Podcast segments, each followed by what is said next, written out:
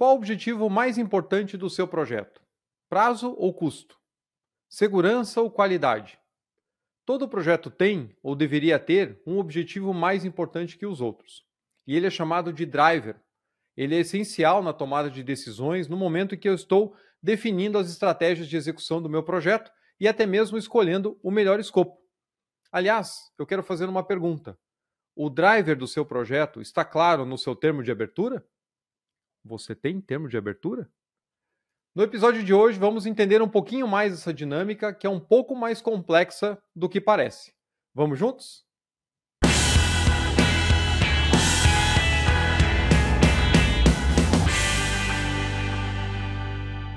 Olá, amigos do Capital Projects Podcast. Eu sou o André Schoma e estou aqui para mais uma conversa aberta sobre os desafios da gestão de projetos de capital. Entregar um projeto envolve atingir diversos objetivos, não é mesmo? Temos que entregar o produto para atingir a estratégia do negócio, para que ele traga os benefícios esperados. Um projeto ele precisa ser feito com segurança, ele tem que ser entregue com qualidade, o processo executivo tem que ter eficiência, sem conflitos, enfim, nós esperamos que um projeto atenda a diversos requisitos e isso claramente acaba não sendo uma tarefa para muitas pessoas, não é mesmo? Por isso que a gente fala que quem se apaixona pela gestão de projetos depois não consegue viver sem essa adrenalina. Os projetos frequentemente estão ligados a demandas muito complexas, que podem ser por necessidade de negócio. Eu preciso construir uma nova instalação, eu preciso expandir a minha estrutura existente para ocupar uma parcela de mercado ou para aproveitar uma alta na demanda e assim por diante. Eu posso fazer um projeto por compliance regulatório, então, mudanças em leis ou regulamentos que eu preciso atender, não é opcional, então eu preciso executar. Melhorias de eficiência, para que eu possa baixar custos, para que eu possa ser mais competitivo, para que eu possa melhorar as minhas margens. Projetos ligados à sustentabilidade. Muitas empresas têm buscado isso nos últimos anos e a gente já comentou aqui, ainda isso é um fator de muito desafio dentro de grandes empresas que têm metas muito audaciosas para o horizonte aí de 2030, do que, que elas precisam cumprir em relação à redução de emissões, a reduzir a pegada de carbono, e muitas empresas ainda não sabem direito o que executar para chegar nesses objetivos. E nós já estamos partindo para o final de 2023. Então, isso vai trazer uma outra enxurrada de projetos por aí. Temos também projetos, por exemplo, ligados à evolução tecnológica, tanto de tecnologia de processo como do uso da tecnologia, seja para controles, redução de mão de obra, melhoria de confiabilidade. E a gente tem trazido aqui no canal também as oportunidades de aliar a tecnologia com o gerenciamento de projetos para que você possa melhorar a qualidade, reduzindo prazos e ganhando em eficiência. Todos esses fatores são muito importantes para definir um escopo de um novo projeto, dependendo da origem da sua demanda. Mas e nas situações do dia a dia? Imagine o seguinte: nós estamos discutindo o melhor caminho para um projeto e você se depara com uma, uma opção, uma tomada de decisão. Né? Eu vou para a solução mais rápida ou eu vou para uma solução mais barata? Passando esse ponto, logo depois aparece uma outra alternativa. Olha, para optar por esses equipamentos diferentes aqui, eu sempre vou ter uma opção que é mais em conta, uma opção que de repente demora mais tempo para entregar e por aí vai. E de novo, qual opção nós vamos escolher? Será que isso depende caso a caso? Será que num determinado momento eu vou escolher ali isoladamente entre aquelas duas opções e lá na frente a escolha passada não vai ter nenhuma relação com a nova alternativa que eu precisar escolher, ou seja, com a nova decisão em uma outra parte do projeto, a escolha, ela normalmente ela não é fácil e também não é óbvia. Para muitas empresas, especialmente quando a gente fala aqui de projetos de engenharia e construção, o padrão tende a, tende a ser, né, se você perguntar para o seu executivo, é tem que entregar no prazo, tem que entregar no orçamento. Ok, uma vez que eu defini meus objetivos e eu tenho meu baseline, eu vou buscar entregar o projeto atendendo a todos aqueles requisitos. Mas no momento onde eu estou construindo o meu escopo e definindo as estratégias, onde as metas ainda não estão definidas, eu vou buscar algo mais barato ou algo mais rápido? Vamos trazer aqui um outro exemplo. Imagine que eu estou construindo um estádio para a Copa do Mundo, como aconteceu tanto aqui em 2014. Eu acho que fica claro que o driver, nesse caso, é o prazo. Por quê? Porque a partir da hora que está marcado a, a partida inaugural da Copa, lá o jogo de abertura, tem data e horário definido, às vezes um ano antes, já na tabela do campeonato, e você não vai adiar aquele evento porque a obra não ficou pronta. Aliás, a gente falou disso aqui no episódio 85 com Marcelo Burlamac sobre as obras do Maracanã para a Copa do Mundo e para as Olimpíadas. Então, eu recomendo muito, se você ainda não ouviu, não assistiu esse episódio, vá lá no 85 com o Marcelo, que foi show de bola. E ele falava justamente isso, né? Tem que ficar pronto ou tem que ficar pronto, não tem jeito. Você tem aquele evento marcado, não dá para adiar uma semana ou um mês. Um outro exemplo que aconteceu ainda durante a, a, os eventos aí da Copa do Mundo, no caso da reforma da Arena da Baixada, aqui em Curitiba, o Clube Atlético Paranaense tinha o projeto do teto retrátil para poder fechar a arena. Como o prazo estava apertado e a obra estava né, passando ali por aquela correria típica de qualquer projeto, a FIFA chegou e falou assim: olha, isso aqui não é requisito para a Copa do Mundo, você deixa para instalar depois.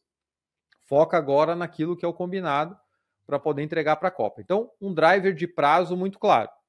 É claro que talvez o exemplo não seja dos melhores, porque em alguns casos, como a gente viu, principalmente quando o dinheiro era público, era um saco sem fundo. Né? Já que a justificativa é o prazo, gasta-se o que for para poder entregar. E aí virou né, aquilo que a gente viu por aí. Bom, se a gente vai falar de uma nova planta industrial, por exemplo, ou de uma obra de infraestrutura, um ramal de ferrovia, uma melhoria numa estrada, eu deveria sempre perseguir o quê? Baixo custo. São questões muito específicas apenas que deveriam levar o projeto a ter uma pressão de prazo muito grande. Normalmente por questão regulatória, mas a gente vai voltar nesse ponto lá na frente. Ou quando você precisa ser o primeiro a entrar no mercado com aquele produto, sabendo que tem outros concorrentes que estão vindo também. Então, o entrar no mercado é mais importante do que ser eficiente.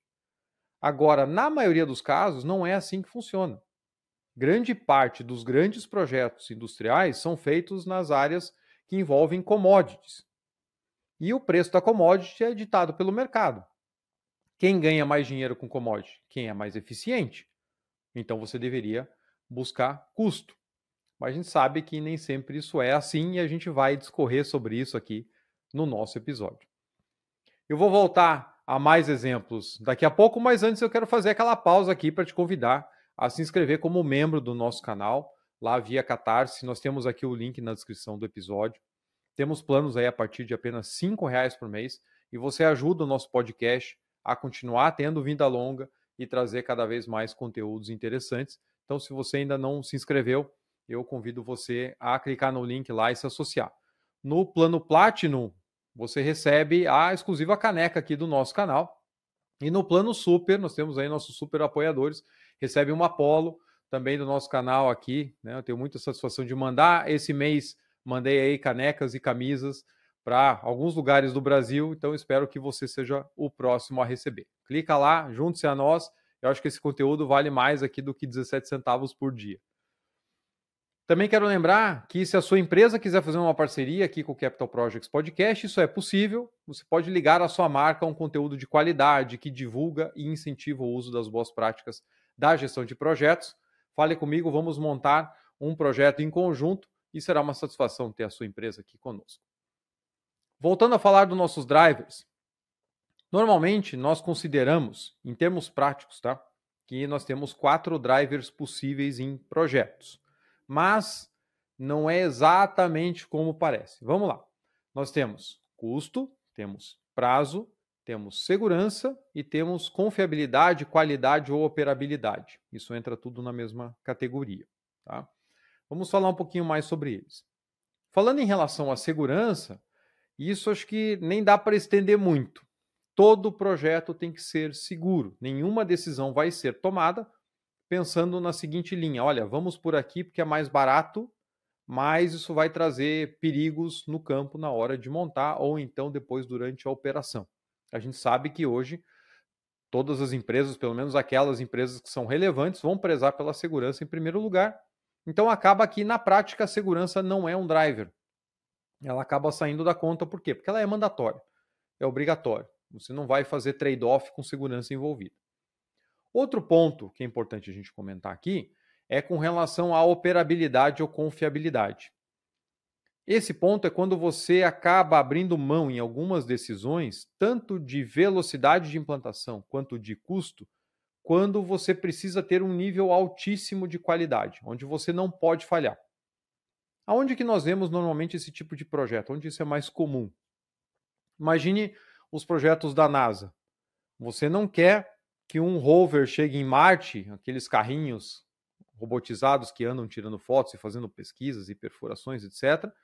Você não quer que na hora de descer em Marte o paraquedas não abra e a nave se esborrache no chão. Isso já aconteceu. Custando bilhões de dólares, isso aconteceu lá na frente. Então você precisa ter um nível de confiabilidade altíssimo. E alguns sistemas você vai ter redundâncias, em outros você vai ter uma especificação acima do normal ou muito acima do normal, para que aquela especificação técnica aguente condições em campo, em operação, que te dê certeza de que o negócio lá vai funcionar. Então, esse seria um driver de confiabilidade, de operabilidade, de qualidade. É quando você acrescenta requisitos tão restritivos que aí o prazo e o custo acabam vindo a reboque. Ou seja, o que vai determinar se está pronto para lançar não é o prazo estabelecido pelo patrocinador, como acontece nos nossos projetos, e sim se o projeto está pronto mesmo e é confiável para poder seguir. Aliás, até uma história triste, né? Para quem já assistiu o documentário ou já leu sobre o acidente da Challenger, lá em 1986, vai ver o que, a pressão de prazo fez sobre definições puramente técnicas, onde a segurança ali no caso, tanto a confiabilidade quanto a segurança naturalmente envolvida num lançamento tão complexo, isso acabou sendo deixado de lado, né, para poder focar no cronograma. O lançamento tinha que acontecer naquele dia e aí infelizmente aconteceu tudo aquilo. Aproveitando aqui a conversa, para quem ainda não assistiu o episódio número 111, onde eu conversei com o Lúcio Soibelman, onde a gente falou tanto de robôs na construção, operação remota e falamos de obras na Lua, então não deixe de conferir porque ele falou sobre isso, inclusive comentou que existem vários estudos em paralelo pela NASA para o mesmo problema, ou para a mesma questão que eles precisam resolver, para que ela possa optar por aquilo que de fato pareça melhor, que passa melhor nos testes e que tem melhor confiabilidade. Então não é uma questão de custo ou de prazo, né? É para que você possa realmente ter confiabilidade na tua solução. Lembrei também, falando em projetos espaciais, né, uma coisa vai puxando a outra, eu conversei com o John Patton, o fundador da Cadence, que infelizmente nos deixou aí em 2018. Encontrei com ele no Congresso Latino-Americano do PMI em São Paulo em 2008 acho que foi o último congresso latino-americano que, que o PMI fez aqui no, no Brasil, depois virou o Tour Conosur, com vários congressos separados, né? Mas esse congresso foi um baita sucesso em São Paulo, foi o maior congresso da história do PMI fora dos Estados Unidos naquela época. E eu estava conversando com ele e eles deram treinamentos para a NASA, fazer acompanhamento de gestão de riscos. E ele comentou que uma vez numa visita que ele fez, tinha um galpão que estava lotado de cortiça. E aí ele perguntou lá para o engenheiro que estava acompanhando ele, né, o que, que era aquilo. Aí o engenheiro comentou que cada vez que você faz os testes pré-lançamento, quando você vai lançar, o, né, na época, o ônibus espacial, você vai colocar o combustível né, sólido nos foguetes, só que ele tem que ser revestido para né, por conta da baixa temperatura. Então você coloca a cortiça e depois coloca o combustível. E aí, se o lançamento não acontece, você tem que esvaziar o tanque. A hora que você esvazia o tanque, para garantir a confiabilidade da solução, você tem que tirar toda aquela cortiça e tem que fazer o revestimento de novo, para poder encher de volta. E aí ele comentava que o estoque que tinha de cortiça era absurdo. Mas e por que, que isso era feito? Porque já que era um componente relativamente barato comparado com o resto, então precisava ter o quê? Alta confiabilidade. Preciso ter um estoque aqui que eu possa encher o tanque e esvaziar 10 vezes se precisar. E eu não vou adiar um lançamento por falta de cortiça. Se não me engano, naquela época, pelo que ele comentou, cada lançamento custava entre 500 milhões e 1 bilhão de dólares. Então você não quer ter que adiar por conta de, de cortiça. Né? Então, aprendizados aí do saudoso John Patton, que era uma simpatia de pessoa. Bom, então a gente vê que na prática as escolhas acabam ficando entre prazo e custo. Porque operabilidade é um requisito. Não estou dizendo que a tua planta tem que ser 100% confiável, pode passar um furacão por cima dela, ela pode operar embaixo d'água. Não é isso, não é você especificar demais. Só estou dizendo que aquilo que você especificar para o teu regime operacional vai ter que funcionar. Então eu não faço trade-off por qualidade e muito menos faço trade-off por segurança. Sobra prazo e sobra custo. Mas o que, que acontece se nós não identificarmos claramente esse drive no nosso projeto? Se o prazo for o driver, mas o dia a dia for orientado pelo custo, por exemplo, ou se isso não está claro para o time do projeto, a cada momento eu vou tomar uma decisão diferente. Então, como eu falei lá no começo do episódio, chega uma decisão para tomar, eu olho, poxa, a diferença aqui de prazo para um e outro é bem significativa e de custo também. Será que eu vou para a opção mais cara, que é mais rápida, ou a mais barata, que é mais lenta? Ou o contrário, e aí, se a mais rápida for a mais barata e a mais cara for a mais lenta, mas de repente tem uma questão de confiabilidade envolvida. O que acaba acontecendo é que quando o driver não é claro, a gente tende a tomar decisões levando em conta prioridades diferentes em momentos diferentes da vida do projeto, da vida do desenvolvimento ainda durante o FEL. Isso quer dizer o quê? Que o projeto que eu vou entregar, ele acaba sendo nem rápido, nem barato. E isso é medido. Isso inclusive pode ser quantificado. Então, eu preciso ter isso muito claro e da onde vem? Vem dos executivos, deveria vir do patrocinador. Como identificar? Né? Então, você pode começar com algumas perguntas. Olha, qual que é o impacto do atraso desse projeto aqui para a organização? É, em relação aos custos adicionais, como é que está o limite da nossa viabilidade? Se meu projeto custar 10% a mais, será que isso inviabiliza toda a ideia? Né? Ou será que vale a pena, dependendo o caso ou o benefício que eu for ter, ou se eu tiver um desvio aí causado por um terceiro, isso não vai colocar a perder todo o meu business case. É importante lembrar, e isso é um ponto de resistência bastante grande no mercado, que estabelecer um driver não quer dizer que os outros aspectos não são importantes.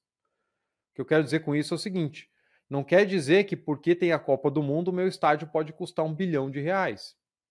Não quer dizer que pelo fato da minha indústria ter que ser feita de maneira muito eficiente, a construção da nova planta vai durar cinco anos, se ela poderia durar três.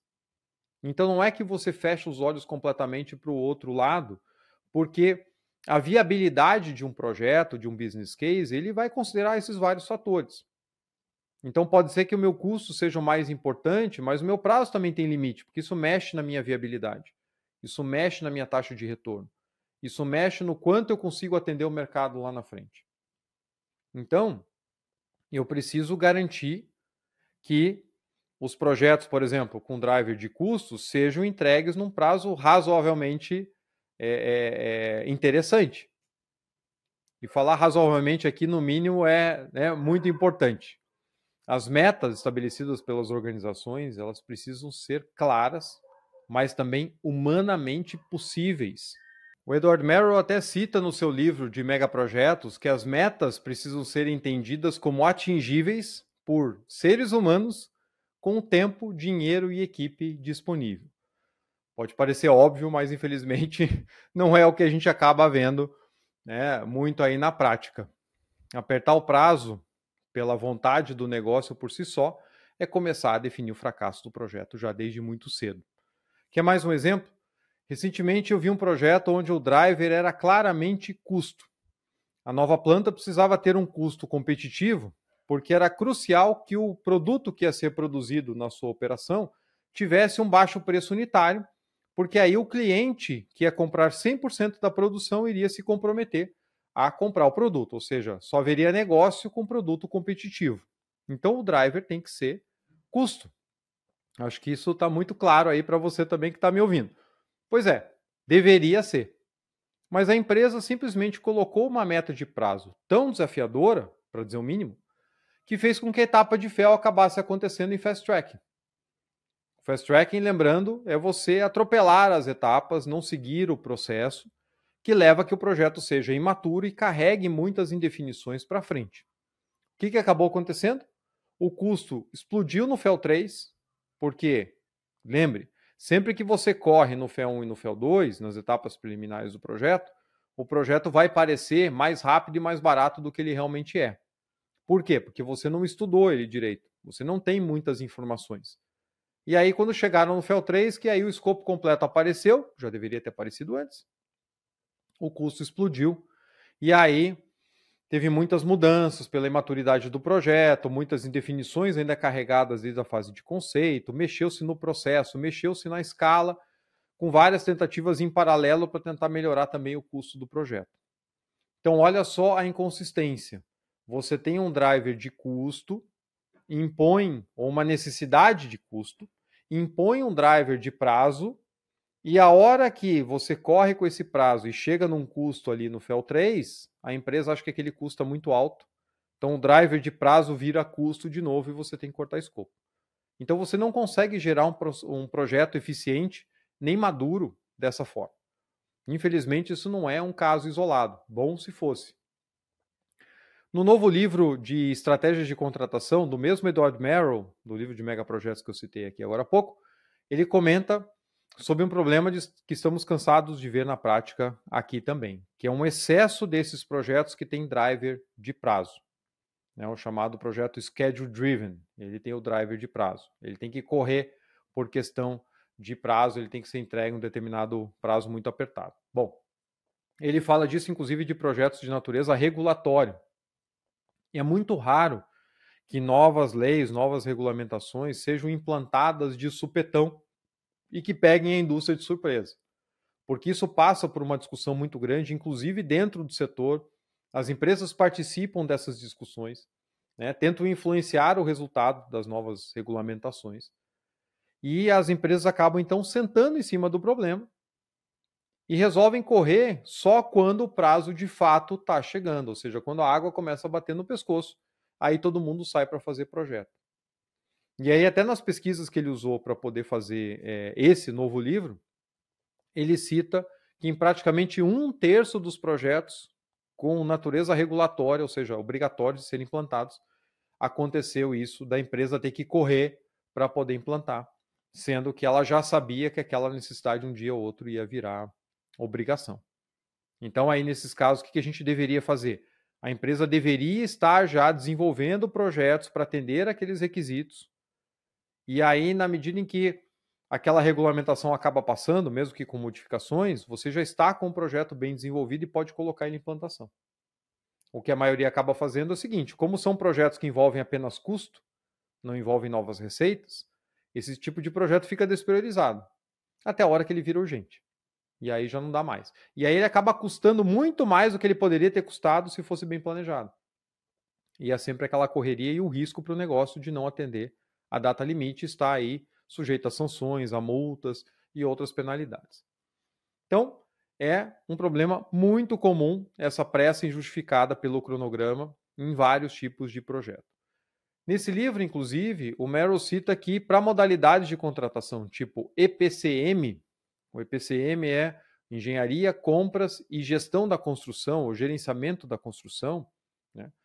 o para esse tipo de contratação, aonde o driver era prazo, o projeto, no final das contas, custou 8,5% mais caro que projetos que não tinham driver de prazo.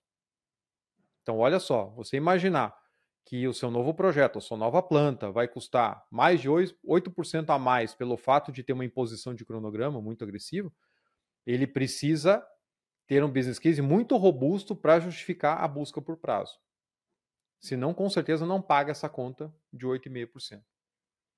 Ainda nessa discussão sobre as contratações, um outro modelo também muito utilizado aqui no Brasil, mais do que o EPCM, é o EPC Soma Global, o EPC Lump Sum, que é o contrato EPC a preço fixo. Apesar de ser uma modalidade bastante comum no nosso mercado, essas mesmas pesquisas mostram que é uma das modalidades que tem o pior desempenho. Por quê? Porque a gente tenta jogar o custo é, e o risco inteiro nas costas do contratado. Mas aí fica a pergunta, né? Se é um contrato por preço fixo, como que o desempenho desses projetos não é bom? Por que, que eles desviam em prazo e desviam também em custo, se o custo é fixo pelo contrato? Pois é, o que muita gente esquece é que com a correria o FEL quase nunca é bem fechado. Isso significa que a tua engenharia básica não está realmente na qualidade que deveria. Ela vai passar por modificações durante o detalhado e você vai ter aditivos de prazo e de custo. Por quê? Por culpa das definições anteriores, das informações que você entregou para a IPCista. E aí isso entra também a questões de interferência, questões de falta de sondagem, enfim, indefinições por parte do owner. Então a gente coloca o risco nas costas da contratada, sendo que a gente não fez a lição de casa. Então não tem como esse tipo de contrato ser de fato eficiente. Uma outra coisa importante, porque a gente está falando aqui de driver. É preciso lembrar que contratos EPC já têm embutidos o incentivo de custo. Se o meu custo é fixo, né? A gente fala que o, o custo no EPC ele não é teto, ele é piso, porque você nunca vai pagar menos do que aquilo, sempre para mais, mais. Mas imagine que o contrato está ali bonitinho e você tem então aquele teto. Eu contratei essa obra por 50 milhões, ela vai custar 50 milhões, não vai custar um, centavo a mais. Isso funcionando, qual que é o incentivo do contratado? Economizar na obra. Por quê? Porque ele não consegue cobrar um aditivo a não ser que tenha um erro de projeto ou que tenha um pedido de mudança. Então, cada centavo a mais gasto pela contratada é um centavo a menos no bolso no final do contrato. Cada centavo a menos na obra é um centavo a mais na conta da contratada no final do contrato. Só que aí, olha só, eu já contratei por uma modalidade de contratação que traz um incentivo muito claro de custo. Eu coloquei a faca na garganta do meu contratado e ó, o preço esse aqui não se mexe. Só que para piorar, o que, que a gente gosta de fazer? A gente gosta de colocar incentivo de prazo em projeto de EPC Soma Global. Eu coloco um bônus para o meu contratado se ele entregar antes do prazo. Gente, isso não faz o menor sentido. Eu estou indo contra a natureza daquela estratégia de contratação. O que, é mais importante para o meu contratado? É não perder dinheiro. Ele vai adiantar a obra na medida do possível. O cronograma, normalmente, ele é estabelecido de uma maneira a dar uma otimizada no gasto de recursos por parte da contratada para que ele tenha o menor custo possível dentro daquele prazo que foi imposto. Agora, querer que ele acelere o cronograma e ainda assim economize fica uma coisa meio maluca. Então, isso mostra como a gente não entende essa dinâmica na hora de definir as estratégias e como a gente transfere para o mercado mensagens confusas com quem vai trabalhar para a gente e dessa forma eu tiro o foco daquilo que realmente importa. Então, se o meu, se a minha necessidade é de prazo, eu não deveria ir para um EPC soma global. Se ela é de custo, eu não deveria colocar incentivo de cronograma. As próprias pesquisas, né, lá do livro novo do, do Ed Merrill, contam que projetos é, que foram contratados na base do lump sum, né, preço fechado, sem incentivo de cronograma, tiveram um desvio médio de prazo de 16%. Ou seja, contratei um EPC soma global, não coloquei nenhum incentivo adicional para cronograma, eles atrasaram na média 16%. Quando tinha incentivo de cronograma, os projetos desviaram 23%. Ou seja, um desvio 40% maior, do 23 para o 16. Quando eu coloquei incentivo de cronograma, desviou mais, ou seja, atrasou mais. E olha só, a questão é tão fora de propósito que ele cita no livro que em 38% dos projetos aonde o driver era custo, independente da modalidade, da modalidade de contratação, em 38% dos projetos onde o driver era custo, tinha incentivo de cronograma no contrato. Então, mais uma vez, gente, a gente complica a nossa própria vida.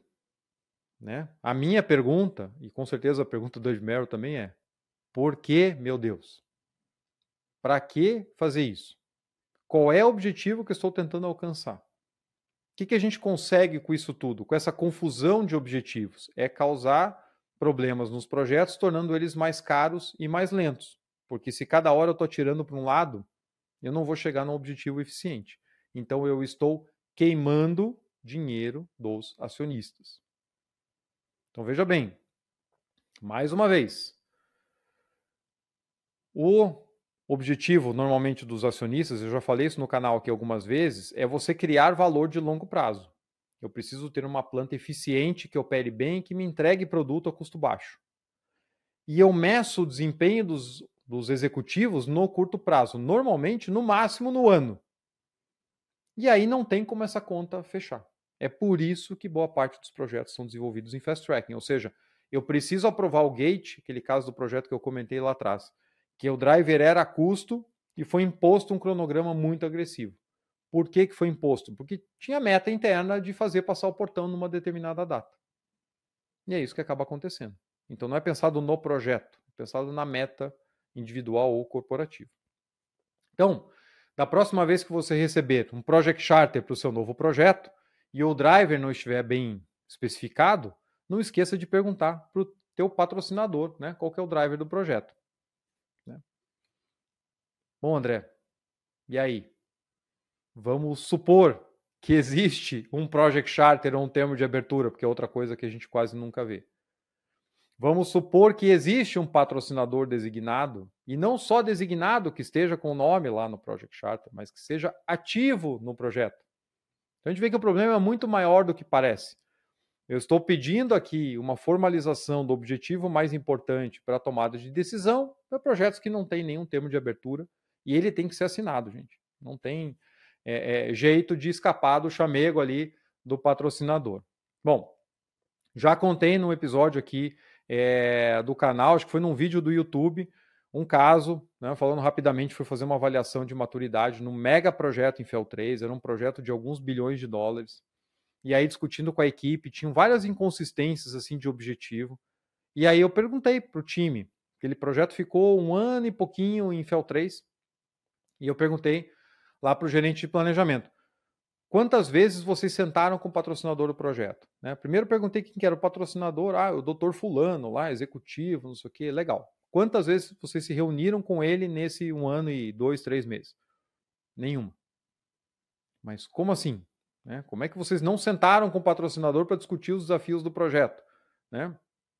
Vocês, né, como é que vocês tomam a decisão e tal? Não, o executivo não tem tempo para falar com a gente. Ele é um homem muito importante, ele é um homem muito ocupado. Ele não tem tempo para cuidar de projeto. Né? E aí eu respondi para esse gerente, né? Olha, se o seu patrocinador não tem tempo para ver o que está acontecendo num projeto que ele vai assinar de alguns bilhões de dólares, eu fico muito curioso para saber o que, que ele está fazendo. Porque se 3, 4, 5 bilhões de dólares não são importantes para ele, imagino que ele deve ter outras coisas muito mais relevantes que essa, né? Eu fico curioso para saber quais são. Claro que ele não ficou nem um pouco é, é, contente comigo por ter feito essa pergunta e principalmente né, ter dado a minha opinião. Mas, gente, eu preciso ter patrocinador ativo. Né? Então, eu espero que essa conversa possa trazer um pouco mais de luz em cima de um tema que é tão relevante e que eu tenho certeza que você passa no seu dia a dia, na hora de tomar decisão, numa definição de escopo, numa definição de estratégia construtiva, a gente vive nesse dilema e a gente precisa do suporte executivo com uma delimitação muito clara. Assim como eu preciso saber os limites de viabilidade do projeto para poder fazer os trade-offs. Então, o meu driver é prazo, beleza, ele é prazo, mas também o projeto não pode custar mais do que X milhões. Porque se eu fizer tudo para correr e ele custar muito mais caro, vai chegar um momento que ele vai ser inviável. E a mesma coisa na situação inversa, né, onde o driver é custo e eu tenho um prazo ali para entrar no mercado. O que não dá é para ser agressivo nas duas pontas, porque a gente não vai conseguir atingir. Tá? Se a empresa quer de fato atingir aquele objetivo, sabe que aquilo é prioridade, isso deve estar tá claro para todos. Então tem que documentar. Não tem maturidade de projeto que está na cabeça das pessoas. Isso tem que estar tá documentado. Definir um driver não quer dizer que você tem carta branca para gastar mais se o drive for prazo ou para atrasar um monte se o drive for custo. E esse é o grande medo de alguns executivos, de não definir, que pensa assim, não, a equipe vai simplesmente olhar para um lado só e deixar que o resto inviabilize o projeto. Mas não é assim, tá? E aí eu quero saber de você. Você tem drivers claros no seu projeto? Isso está documentado? Quero que você responda se você estiver ouvindo aqui pelo Spotify. A gente tem uma enquete Quero que você responda aqui nesse episódio. Se não, coloca para mim um comentário lá no LinkedIn ou no Instagram também. que eu estou muito curioso para saber se a tua organização sabe disso, se os executivos sabem o que é um driver e se isso está claramente identificado nos seus projetos. Quero agradecer a companhia nesse episódio aqui de hoje, mandar um abraço especial mais uma vez para os membros do nosso canal que fazem com que esse conteúdo chegue a todos vocês. Se você deseja assinar, se tornar membro, acesse o link do Catarse e torne-se também mais um membro aqui do Capital Projects Podcast. Se a sua empresa quiser fazer uma parceria conosco, só mandar uma mensagem e a gente agiliza isso rapidinho. Eu tenho certeza que esse conteúdo vale para você mais do que os 17 centavos por dia ali da assinatura mínima do Catarse de R$ reais. Se você gostou desse episódio, não deixa também de compartilhar com as suas equipes e às vezes encaminhar o episódio patrocinador, né? Às vezes acaba ajudando em algumas discussões internas para que as pessoas entendam que é importante ter claramente definido o que é mais importante para esse meu novo projeto e assim ser mais eficiente. Por hoje é só, espero vocês na semana que vem. Um grande abraço e até a próxima.